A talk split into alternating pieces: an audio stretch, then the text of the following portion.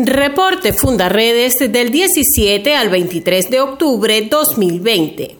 Fundaredes documenta a diario las vulneraciones de derechos humanos que ocurren en Venezuela durante la pandemia por la COVID-19. En medio de este escenario, los maestros y docentes universitarios volvieron masivamente a las calles para exigir mejores salarios, condiciones de trabajo y educación de calidad ante el abandono en el que se encuentran las instalaciones educativas y las paupérrimas condiciones de vida que les impiden incluso alimentar a sus familias. Médicos y enfermeros de todo el país también tomaron las calles en demanda de mejoras salariales y medidas de bioseguridad. Los profesionales de la salud siguen sumando muertes entre los afectados por la COVID-19 y en los hospitales no hay medicamentos ni insumos suficientes para resguardar su salud y brindar atención de calidad a los pacientes.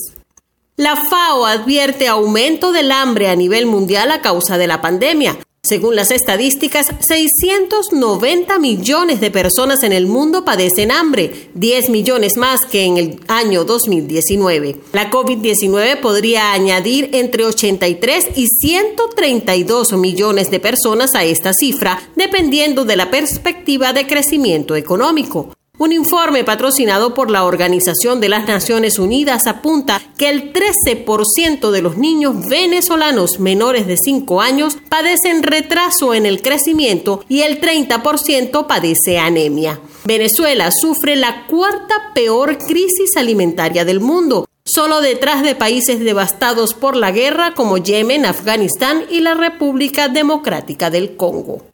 Una publicación del diario colombiano El Tiempo señala que guardias venezolanos liberaron a un guerrillero del ELN por petición de alias Pablito, quien posteriormente fue asesinado en el sector Los Bancos del estado Apure en un juicio revolucionario. Un informe en poder de agentes federales detalla que tres cabecillas de la guerrilla del ELN fueron asesinados por orden de alias Pablito, quien según las autoridades colombianas vive en el estado Apure.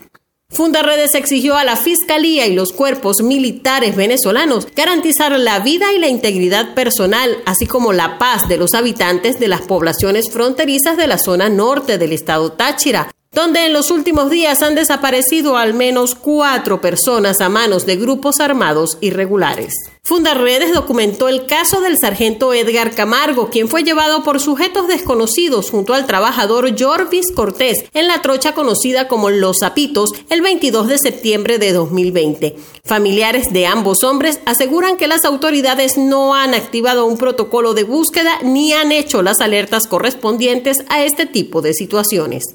En Zulia, comunidades indígenas de las parroquias Bartolomé de las Casas y Libertad en Machiques cerraron las vías en protesta por las constantes fallas de energía eléctrica y agua potable. Además, señalan que se encuentran sin gasolina, sin gas y sin comida para alimentar a sus familias. Activistas reportan al menos cuatro fallecimientos por hambre en algunas de las más humildes comunidades de esta entidad.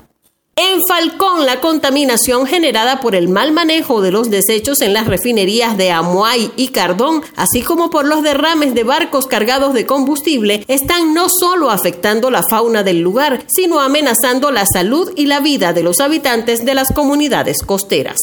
En Táchira, audios de presuntos paramilitares crearon zozobra entre la población. Dos hombres que se identifican como comandantes de las Autodefensas Unidas Colombo-Venezolanas amenazan de muerte a quienes colaboren con guerrilleros del ELN en la fronteriza población de La Fría, ubicada en el municipio García de Evia. En estos audios, alias Nemo y alias Otoniel hacen referencia a lo que está sucediendo en los municipios fronterizos de Panamericano, García de Evia, Jauregui, Ayacucho, Lobatera y Michelena, con la aparición de grupos subversivos como guerrilleros de la FARC, ELN, EPL, rastrojos y colectivos del régimen venezolano que son acompañados por las Fuerzas de Acciones Especiales FAES. Cuatro personas han desaparecido en la zona durante los últimos días. En Amazonas, medios locales denuncian que un número indeterminado de guerrilleros del Frente Acacio Medina de las disidencias de la FARC, comandadas por alias JJ, tienen presencia en el Parque Nacional Yapacana y otros sectores del municipio Atabapo y controlan las minas de oro más importantes de la zona. Indígenas de las comunidades multiétnicas alrededor del Parque Nacional Yapacana reclaman desde hace meses al comandante JJ los abusos que viene cometiendo contra ellos, principalmente por desconocer la autoridad legítima y tradicional de los capitanes indígenas. Comparte, ayudemos a vencer la censura en Venezuela. Consulta esta y otras informaciones en nuestro portal www.fundaredes.org.